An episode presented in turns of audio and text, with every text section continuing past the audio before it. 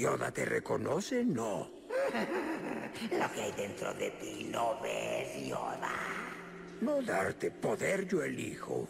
Aún así, pasas tu vida en la decadencia de la guerra y con eso crezco en tu interior. Conoce a tu verdadero yo. Enfréntale ahora. Otra forma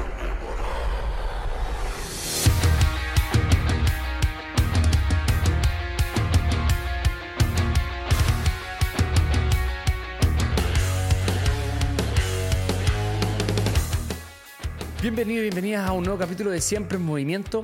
Espero que estén súper bien donde me estén escuchando, ya sea levantando un poquito de pesa en el gimnasio, como el otro día me etiquetaron en una historia donde estaban en un gimnasio, no me acuerdo el nombre del gimnasio, y estaban puestos en la tele y en los parlantes. Encuentro muy entretenido, pero yo no, yo no entrenaría escuchándome, pero bueno, eh, muchas gracias, eh, es súper bonito. Eh, gracias a, todos los que también me mandan mensajes de apoyo, a los que de repente me escuchan, por ejemplo, yendo al internado en kinesiología o a la práctica en, a los profesores de educación física. muchas gracias a todos por la cantidad de mensajes que me llegan. Siempre recuerdo que yo a mí me gusta agradecer no solamente partir y, comenzar el capítulo, sino que siempre agradecer primero a todas las personas que me escuchan, porque sin ustedes esto no, no sería posible. Em, bien, muchos ya saben, se viene MoveNat, Natural Movement. MoveNat se viene a Chile. Eh, voy a estar en Movement Solutions. Ahí va a ser la certificación nivel 1 y nivel 2. Eh, segunda vez que está en Chile en Movement Solutions. La primera fue el año 2021 si no mal recuerdo, 2021 o 2022. Em, hubo aproximadamente 25 personas, más o menos. Estuvo muy bonito. Para el nivel 2 hubo 14 personas. Y bueno, muchos me preguntan, Marcelo, ¿pero qué es MoveNat? ¿De qué se trata? Hay un video ahí en, mi página YouTube eh, donde pueden encontrar más o menos lo que es la filosofía MoveNat. Pero a grandes rasgos, eh, es una escuela de educación física que principalmente se enfoca en devolverle lo natural a el entrenamiento. Eh, estamos en un ambiente demasiado especializado y poco eh, natural para nuestra biología. Y desde el punto de vista del rendimiento, ¿cierto? Deportivo, de personas naturales, o sea, de, de, personas de población general, por ejemplo, dándote mi experiencia, yo entreno en un gimnasio, no entreno en la selva, pero Movement me da una mirada muy bonita sobre el movimiento normal del ser humano, sobre la neurología, sobre la interacción del ser humano con el ambiente, y todo eso está dentro del sistema Movement que tiene 14 principios, los cuales los vas a aprender en la certificación y tengo que ser muy claro, es una certificación y es algo que a mí me encanta porque no es una mentoría, no es eh, un curso simplemente, sino que tú vas ya con eh, la materia, entre comillas, aprendida.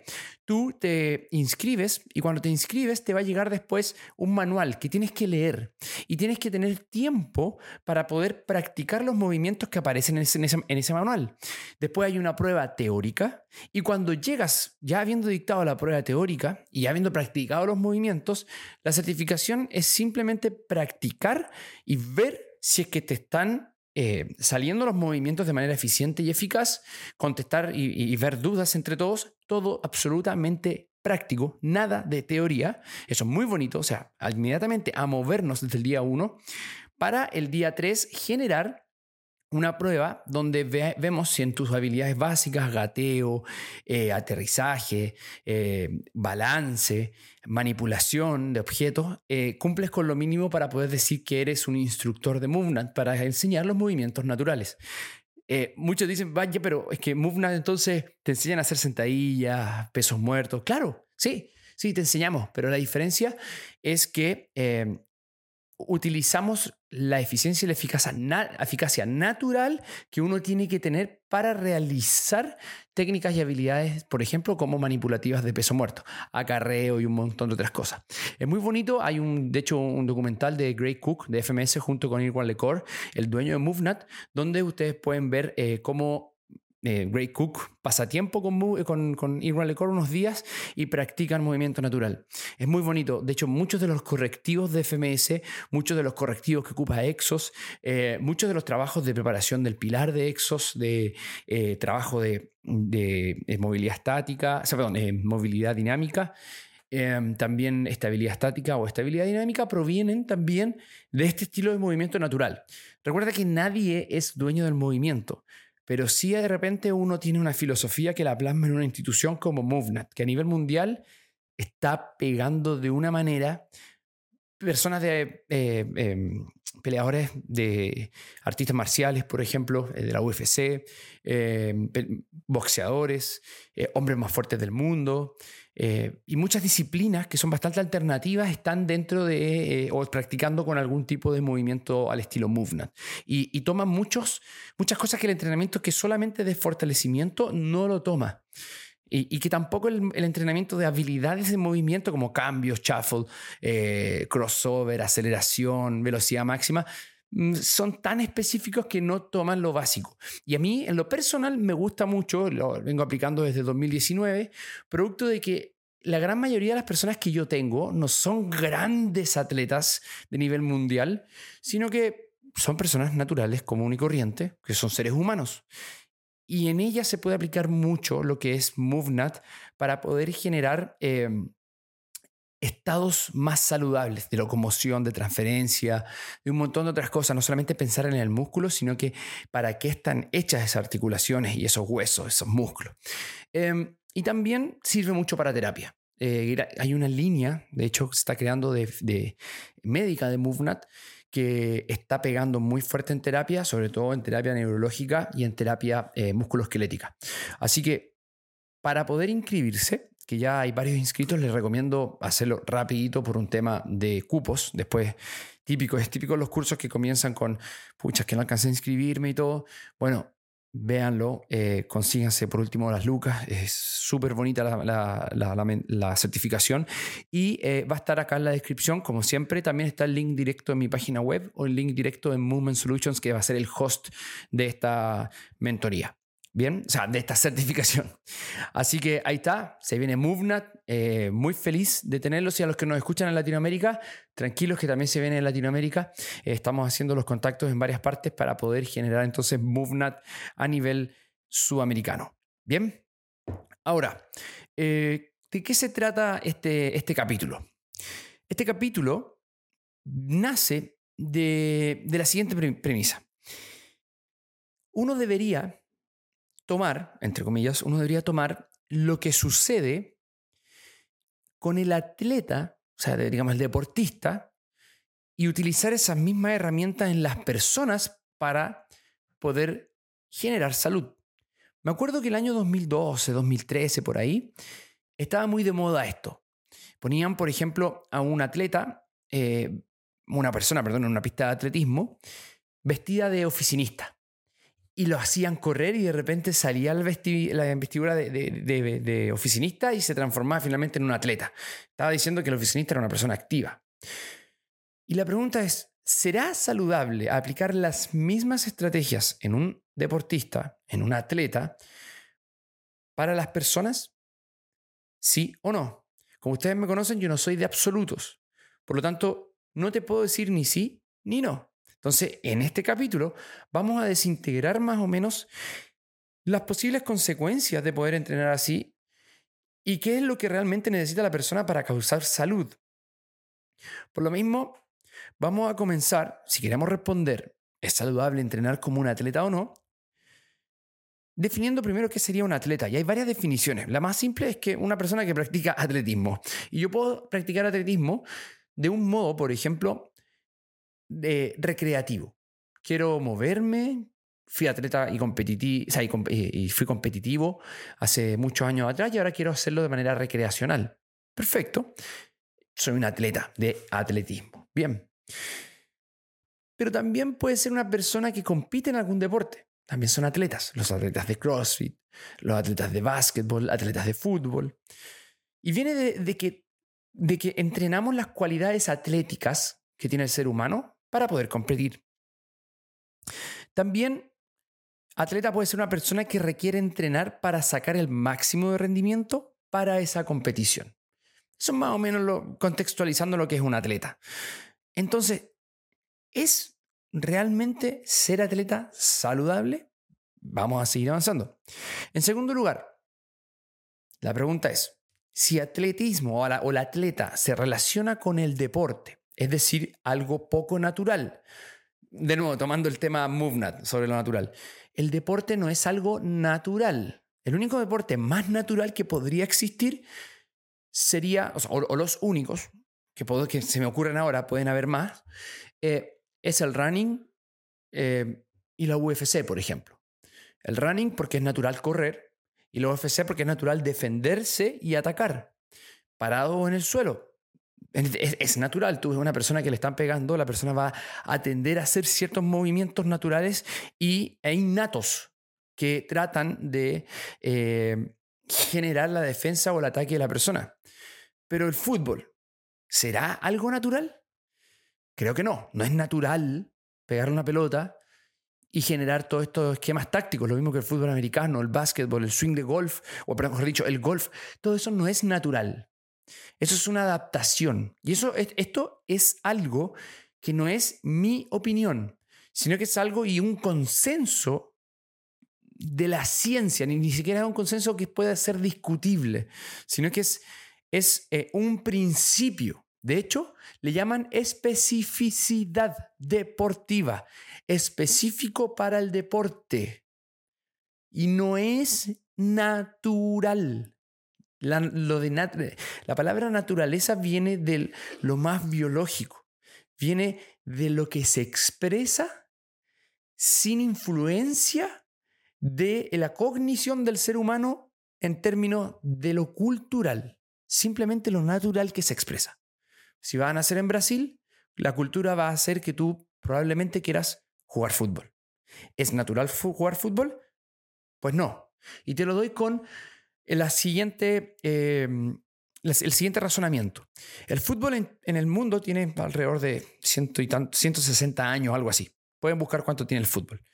Pero la raza humana tiene miles de años. Miles. Y como evolución, desde lo que somos ahora hasta nuestros antecesores son millones de años. Por lo tanto, ¿ha influido mucho el fútbol en nuestra genética? No, no ha influido tanto. Por lo tanto, el deporte en sí no es natural. Y por lo mismo el deporte, y sabemos muy bien todos los eh, que trabajamos en rendimiento, que el deporte genera compensaciones, genera adaptaciones. Algunas veces son malas adaptaciones, algunas veces son buenas adaptaciones, pero finalmente generan adaptaciones específicas para el deporte. Y por eso pueden hacer cosas tan increíbles como Cristiano Ronaldo jugar tanto tiempo fútbol con tremendo desempeño. Pero no es natural, no es natural ser así. ¿Se entiende? Ahora, si no es natural, entonces no es saludable. Ahí es donde nosotros tenemos que hacer una división. Si lo vemos por el lado social, por ejemplo, por el lado mental, por el lado de los deseos que yo quiero hacer, yo le pregunto a Cristiano Ronaldo, ¿tú amas jugar fútbol? Yo creo que sí. Yo creo que si le sacamos el fútbol no va a ser tan saludable como lo que es ahora, porque quizás se va a deprimir, quizás no va a poder encontrarse y bueno, puede caer en una gran depresión. Entonces, em, por un lado puede ser mucha salud. Incluso si lo vemos por el lado cardiovascular, por el lado de la fuerza, sí, te puede dar algo de salud, sí, sí. Pero si lo vemos por el lado de las cualidades para ser saludable, solamente toma algunas cualidades de la salud y otras las deja de lado. Suele pasar, y aquí eh, voy a dar un ejemplo, en términos de la falta de preparación para el deporte, que la persona que dice, yo quiero hacer un deporte porque quiero estar más saludable. Y se meten a hacer un deporte como el pádel. ¿Bien? Y para mí el pádel es el nuevo CrossFit. Y para muchos amigos que incluso juegan pádel. Es muy entretenido el pádel, lo recomiendo siempre y cuando te prepares, ahora vas a entender por qué, lo recomiendo bastante genera una comunidad muy buena, está creciendo bastante. Eh, pese a las bromas que se hacen, no tengo ningún problema con las bromas, siempre se hacen bromas por todo, así que yo soy de los que me río de las bromas, no soy grave en ese sentido. Em, y lo recomiendo porque eh, genera muchísima eh, sociabilización, no sé si existe esa palabra, pero genera eso que muchos deportes no te lo genera. Y además, no es difícil de jugar. Y aquí muchos padelistas siempre se, ofenden cuando digo esto, pero es, es verdad, si no nadie lo jugaría. El, el pádel no es difícil de jugar. Alcanzar un gran nivel sí es muy difícil. Y, atletas del pádel llevan años jugando y, son unas máquinas y se han, sacrificado su vida. Eso no lo pongo en duda. Pero pegar una pelota donde tienes un compañero que no tienes que cubrir tanta distancia si no sabes jugar, pegar a la pelota que además puede dar un bote y rebotar y después pegarle, es bastante más simple que jugar tenis singles, ¿ya? Entonces es más llamativo porque es más fácil de jugar y puedes pasarlo bastante bien. De hecho, puedes estar ahí, pues venir después de una noche, como lo hacen muchos amigos, después de una noche de carrete, juntarse el día domingo a comentar el carrete y después eh, jugar una, mañana a pádel. Se hace muchísimo. O al revés, juegan pádel y después van a salir a, carretear. Es eh, un deporte que es específico, no es natural, pero es fácil de jugar, por lo tanto atrae masas. Bien, ese es el contexto. ¿Y qué sucede con el pádel entonces en relación a la especificidad y a las lesiones?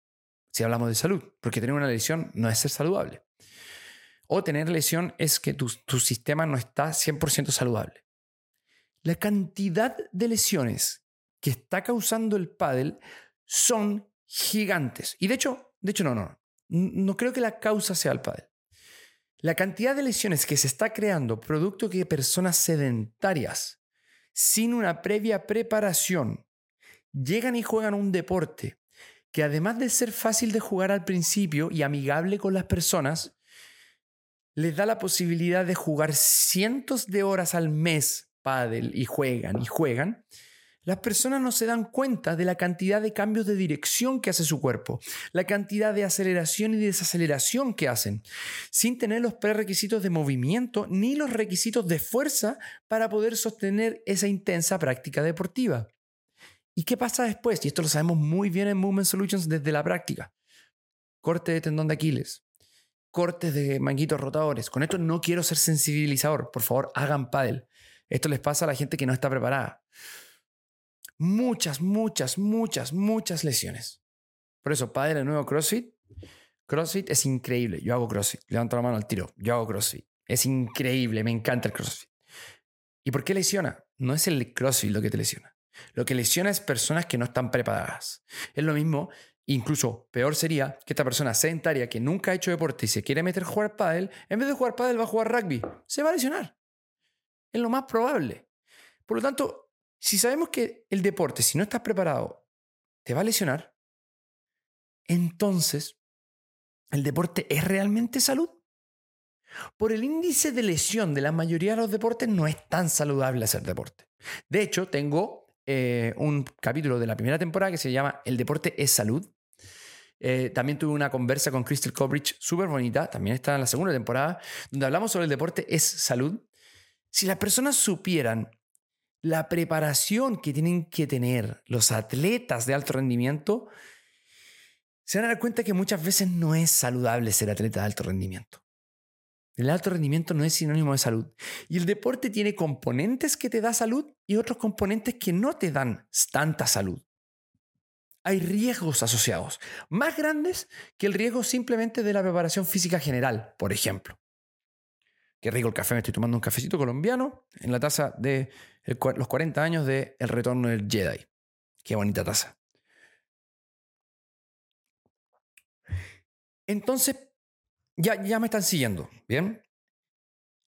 Entonces, el segundo, el, segundo punto es, ¿el deporte de salud? Em, puede ser que sí o puede ser que no. Pero el deporte además, además produce estas compensaciones que Andrea Ospina le llama patronización, o sea, crear un patrón de movimiento que no es natural, pero crearlo consistentemente a través de la consolidación. Consolidación es un concepto neurológico cuando se consolidan estos, entre comillas, patrones motores. Entonces, si yo juego pádel y le doy, soy diestro y siempre lo mismo, y siempre lo mismo, y siempre lo mismo, y siempre lo mismo, estoy patronizando, creando un patrón de movimiento que no es natural y que el sistema en algún momento va a decir, hey, compa, yo no estoy hecho para esto. En el caso que no estás preparado. Bien.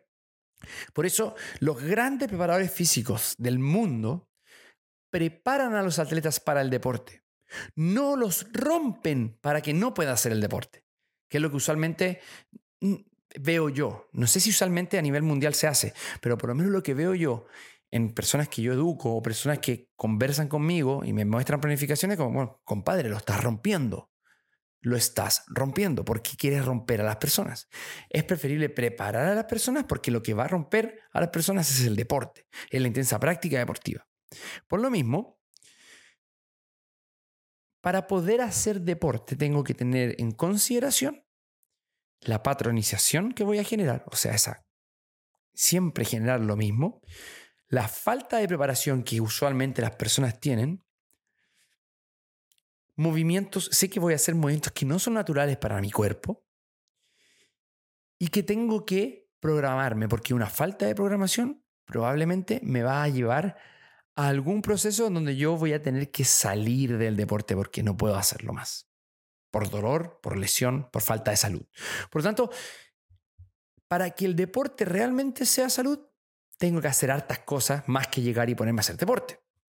Por eso, si vas a correr y quieres hacer running por salud, prepárate para el running. Si quieres hacer pádel, prepárate para el pádel. Lo mismo para el fútbol, lo mismo que para otros deportes. Entonces, ¿qué es entrenar como un atleta? Porque ya vimos dos puntos, que es un atleta y qué es, o si es o no, el deporte de salud. Existe una frase que dice que entrenar como un atleta es bastante saludable.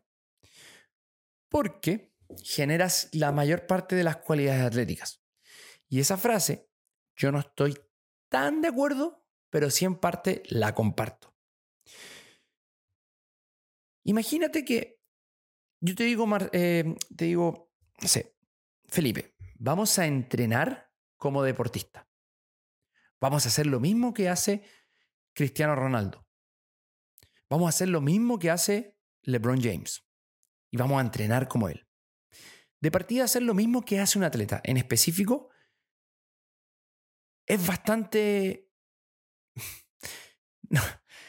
No, es hacer exactamente lo que hace LeBron James, hacer exactamente lo que hace Cristiano Ronaldo para pensar que eso es salud para ti, no, es absurdo. No. ¿Por qué? Porque la dosificación de esa prescripción, esa misma prescripción y esa programación y periodización es individualizada para LeBron James. Y probablemente no van a ser tan altos esos volúmenes de entrenamiento físico. Porque en el básquetbol es diferente que en el fútbol, por ejemplo. En el básquetbol, la preparación física va a ser muy difícil de meter entre medio por la intensa carga que tienen de deporte, la intensa carga técnica que tienen. Por lo mismo, entrenar como él, para poder ser como él, no es una lógica que se puede aplicar desde los principios del entrenamiento. Entonces, ¿qué es lo que yo tengo que hacer para entrenar como un atleta? Generar el razonamiento que le hacen a los atletas. Eso sí que yo creo que es bastante saludable. ¿Cuál es ese razonamiento? Primero, evaluar. Evaluar qué es lo que necesitas tú para tu rendimiento. Lo mismo que un atleta, que es lo que necesita LeBron James para jugar otra temporada más a, a sus treinta y tantos años. Necesita esto, esto, esto. ¿Qué componente le está faltando? Voy y entreno el componente que le está faltando. Entonces LeBron James va a entrenar como él necesita. LeBron James no copia lo que hizo Michael Jordan sus preparadores físicos copian lo que hicieron quizás lo que les resultó la temporada pasada y crean lo que necesitan para esta temporada. Por lo mismo, necesito evaluar para después detectar entonces esta, en esta aislación los problemas principales que tiene para poder mejorar el rendimiento de la persona y finalmente integrarlos e inervarlos dentro de soluciones en el entrenamiento. Por lo mismo, si yo quiero entrenar como un atleta, tengo que ser evaluado y pensar en mis requerimientos, porque eso es lo que hacen los atletas. Los de alto rendimiento no llegan y entrenan lo que miraron para el cielo, a ver qué puedo entrenar con LeBron James, hoy día voy a hacer... No, se hace un análisis. Si yo quiero entrenar, entonces como atleta tengo que partir desde un análisis. ¿Qué es lo que necesito? No solamente qué es lo que quiero hacer. Eso es lo primero. Y eso sí lo comparto. Creo que es muy saludable hacer eso. Porque quizás el atleta es la competición. Sí, ahí lo entiendo. Necesito competir, por lo tanto firmo un contrato que dice, voy a poner en riesgo mi salud para poder competir pese a las consecuencias. Voy a poner en riesgo mi salud de mis caderas como basquetbolista, la salud de mis rodillas como basquetbolista y probablemente la salud de mis tobillos como basquetbolista. Quizás a los 60 eh, años, si llego hasta los 60 años, voy a estar caminando encorvado con el culo para atrás, como camina la mayoría de los basquetbolistas, y no me voy a poder agachar a jugar con mis nietos. Pero tuve eh, una carrera de 20 años en la NBA. Listo. Es un contrato que firman. Así es. Bien. No la mayoría, estoy hablando de, estadística. Entonces, este tipo de razonamiento te va a ayudar. Porque tú dices, ya, perfecto, yo no quiero eso. E, ese, ese resultado deportivo yo no lo quiero, quiero otro. Quiero poder jugar con mis niños de aquí hasta que yo me muera. Quiero que ver a mis nietos crecer y quiero jugar con mis nietos. Ese es un objetivo. A lo mejor no es deportivo, pero sí necesita cualidades atléticas, como cuáles, como fuerza, resistencia, velocidad, movilidad, estabilidad, coordinación. Entonces, eso es el proceso que yo creo que sí, deberíamos entrenar como atletas. Pero no hacer lo mismo en el entrenamiento que los atletas, sino que el razonamiento que hay detrás de un atleta, cuidar tu regeneración, cuidar tu nutrición, periodizar tus competencias, que no vas a tener competencia, pero sí vas a tener, por ejemplo, cargas intensas de trabajo. Yo sé que de aquí a marzo tengo lo más libre y de marzo hasta julio es mi momento de más intensidad. Listo, me preparo mental y físicamente para esa intensidad. Es no navegar por el entrenamiento como día a día, sino que programar esta ruta de rendimiento. ¿Qué cualidades podríamos entrenar o qué cualidades deberíamos prestarle atención para ver si hay que entrenarlas o no para entrenar como un atleta? Anoté hartas, varias las mencioné, pero si quieres entrenar como un atleta tienes que evaluarte, ¿cierto? Pero además pasar probablemente por la gran mayoría de estas cualidades. Fuerza, resistencia, velocidad, flexibilidad, movilidad, estabilidad, coordinación, memoria, conciencia corporal, reconocimiento espacial, audición, reacción. Ahí anoté algunas. Son muchas de las cualidades que podemos entrenar. Por lo mismo, te lo voy a leer de nuevo. Y mentalmente, para ti o para tus atletas, tienes que pensar la primera cosa, ¿cuáles de ellas no estoy haciendo? ¿Cuáles de ellas, segunda cosa, estoy haciendo demasiado y es mi único eje en el entrenamiento? Y tercero, ¿cómo puedo integrarlas? No quiere decir hacerlas todas, sino que integrarlas de algún modo en mi programación anual. Voy entonces a leer de nuevo. Fuerza, resistencia, velocidad, flexibilidad, movilidad, estabilidad, coordinación, memoria, conciencia corporal, reconocimiento espacial, audición, reacción. ¿Te has puesto a pensar en que entrenas o no entrenas tu audición? Por ejemplo.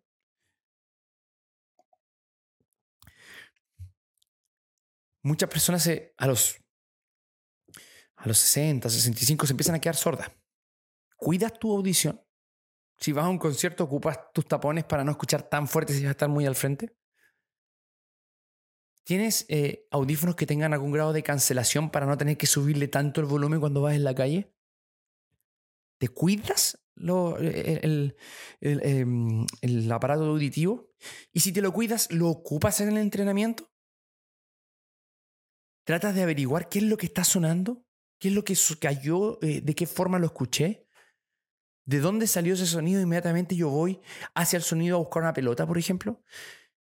Lo mismo, la reacción. Entrena la reacción frente a estímulos que no son monótonos o son, mejor dicho, estímulos cerrados. O sea, que son principalmente entrenar la sala de pesas, no haces nada que sea un estímulo abierto. O entrenar y moverte reaccionando frente a una persona. Lo que hace mucho eh, Ido Portal, por ejemplo. ¿Lo haces o no? ¿Entrenas el reconocimiento espacial? Ver, o, te has hecho alguna evaluación de tu campo visual? Son muchas cosas que vamos a empezar a perder con el tiempo. Más vale levantar ese sistema para que compensen de una manera buena, para que se adapten y después cuando los empezamos a perder, los perdamos de, de, una, manera más paulatina. No hay que pensar solamente en músculos y articulaciones. Ese es el pensamiento y el razonamiento que deberíamos tener si pensamos como atletas. La idea es tratar a la persona como si fuese un atleta que vale millones y millones y millones de dólares. Eso es lo que ese es el concepto. Por lo mismo tengo que programarlo después de una evaluación, periodizarlo, hacer análisis de los estímulos y generar los procedimientos éticos mínimos para poder generar un mejor rendimiento en la persona. Por eso a la pregunta, ¿Es saludable entrenar como un atleta? Ese es un gran depende. Depende de qué es lo que quiero hacer como el atleta. ¿Quiero copiar lo que está haciendo Messi como entrenamiento? ¿Quiero copiar lo que hace el Barcelona en el entrenamiento? ¿Ponerme arriba un bosu y pegar una pelota? ¿Quiero hacer eso, copiar eso? A lo mejor motivacionalmente te llama la atención. Bueno, sí, perfecto. Pero ¿será eso lo que necesita mi sistema? ¿Tengo herramientas objetivas que me estén midiendo cuáles son mis déficits? ¿Déficit? ¿Sé cuál es mi fuerza predominante de iniciación reactiva, elástica? ¿Sé cuáles son mis sistemas energéticos predominantes? ¿Analizo mis tareas que tengo que hacer en mi vida diaria? Y al analizarlas, ¿tengo o no tengo los prerequisitos de movimiento y de requisitos de fuerza, potencia, velocidad, resistencia para realizarlas? Es un análisis que se debería hacer. Y como anécdota, creo que no es tan difícil hacer ese análisis debido a que tengo muchos atletas que han sido desilusionados producto de entrenadores que han tratado de solo entrenarlos y cansarlos y se dieron cuenta de forma empírica que el rendimiento no estaba mejorando. Y los atletas empezaron a investigar, personas que son ingenieros. Eh, de hecho, tengo un caso de un ingeniero que sabe mucho de entrenamiento por su cuenta. Antes de que llegara a mí ya sabía muchísimo. Y entiende la flexibilidad, la movilidad, entiende los sistemas energéticos por su cuenta. Porque tuvo tantos fracasos con entrenadores que solamente lo cansaban que aprendió por su cuenta. No es tan difícil aprender nuestro rubro. Mm, no es tan difícil. Si no, nadie lo haría. Pero no es tan difícil. Entonces, cuando tú entiendes estas preguntas, razonas en base a estas preguntas, tienes resultados hermosos. Puedes mejorar la vida de una persona. Y las mismas personas que son... Este, este ingeniero que te digo no es el único. Hay muchos atletas que son muy educados en entrenamiento, al punto que te digo, lo que sé que este compadre puede entrenar a una persona. Puede entenderlo. Puede entenderlo, porque sabe de evaluación y no es que sabe solamente, sino que ha hecho evaluaciones. Este ingeniero que te digo tiene, eh, sabe hasta, eh, se ha hecho mediciones de lactato, es un triatleta. Entonces, se puede, se puede. Y, y él no es un atleta de alto rendimiento, es un atleta solamente.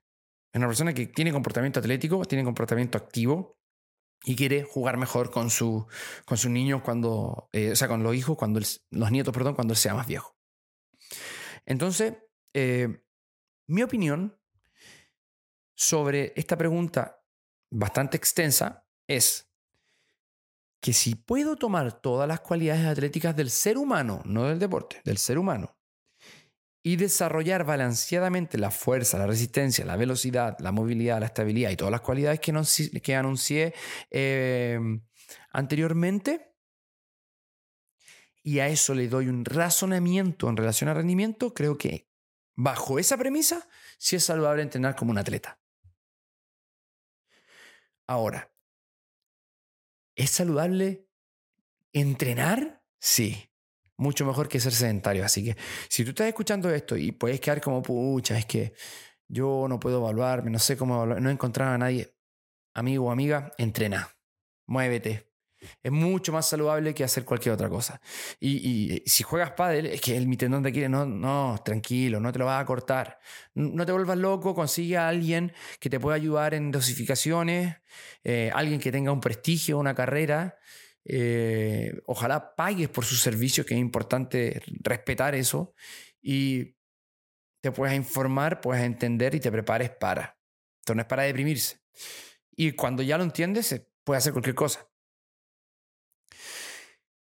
Ahora, otro tema importante es no pensar en la competición a lo que se ve, no pensar en la competición a la que se ve sometida el atleta, sino que tienes que tomar para poder hacer esto el entrenamiento y aplicarlas para generar salud. Ese es el punto. Cada una de las cualidades que yo estoy hablando no es para mejorar su competición, sino que es para sostener la salud. Ese es el punto y yo creo que es muy importante. Y es lo mismo que se genera cuando hablamos de MoveNat. MoveNat es, uno de los principios de MoveNat es que no tiene que ser especializado. El movimiento MoveNat, movimiento natural, no debe ser especializado. Por lo tanto, pegarle una pelota de fútbol no es MoveNat. Em, pegarlo con una raqueta de tenis a la pelota de tenis no es MoveNat. Cambiar de dirección con una paleta en la mano no es MoveNat. MoveNat es un sistema que consiste principalmente en movimientos no especializados para generar salud y sostener los patrones normales de movimiento, mientras quizás entrenas con ese atleta lo específico en otra instancia. Por lo tanto, ¿cuándo es bonito usar MoveNat? en la etapa donde más tenemos influencia nosotros los entrenadores. En la etapa de la preparación física general, en la etapa de la descarga. Es maravilloso. La gente ama MoveNut cuando lo hace desde ese punto de vista y es muy bonito utilizarlo también en ambientes urbanos, no solamente en la selva. Y yo como entrenador MoveNut, una de las cosas que conversé con los chicos cuando me pidieron ser parte del equipo fue que creo que lo que puedo aportar es que soy un atleta muy urbano, soy una persona más que una muy urbano, o sea, trabajo mucho en la ciudad, en un gimnasio, no en la selva como la gran mayoría de los instructores MoveNat, y utilizo mucho el trabajo de pesas em, especializado, como el Kettlebell Sport, pero logré encontrar un balance con la no especialización, no especialización de MoveNat para mis entrenamientos en la parte urbana. Y eso es exquisito. Y eso es lo que yo quiero compartir con ustedes eh, a través de la certificación MoveNat que viene el próximo año en marzo. Para eso simplemente ustedes se pueden meter abajo y lo encuentran. Eh, además, contarles, ya cerrando, que tuve una participación en un podcast súper bonito de Freeway Podcast. Se lo agradezco mucho a eh, André Bravo en Física, Santiago. Un bonito podcast donde si quieren escucharlo, se los invito. También lo voy a dejar en la descripción, donde cuento mi historia desde por qué estudié kinesiología, cómo hice MS junto a Lucas, eh, cómo además eh, me llamaron para trabajar de Exos, muy similar a lo que pasó con MoveNat, em, y algunos consejos que doy para ustedes desde el punto de vista de las redes sociales y, otras cosas. Muy interesante esa conversa. Y André Bravo, un gran tipo, un gran tipo. Em, así que se los, se los recomiendo para que lo puedan ver. Está abajo entonces de la descripción. Y si quieres agradecer el podcast y esta información que yo te estoy dando, si te gustó, resonaste con eso, simplemente rankea en Spotify. Si quieres, contesta las preguntas para que tenga más visualización. Y comparte en Instagram, que es la principal red social que tengo. Por favor. Así que eh, esos chicos y chicas, espero que les haya gustado este capítulo, puedan compartirlo con las personas que ustedes estimen pertinentes y eh, nos vemos en otra entrega de Siempre en Movimiento. Chao.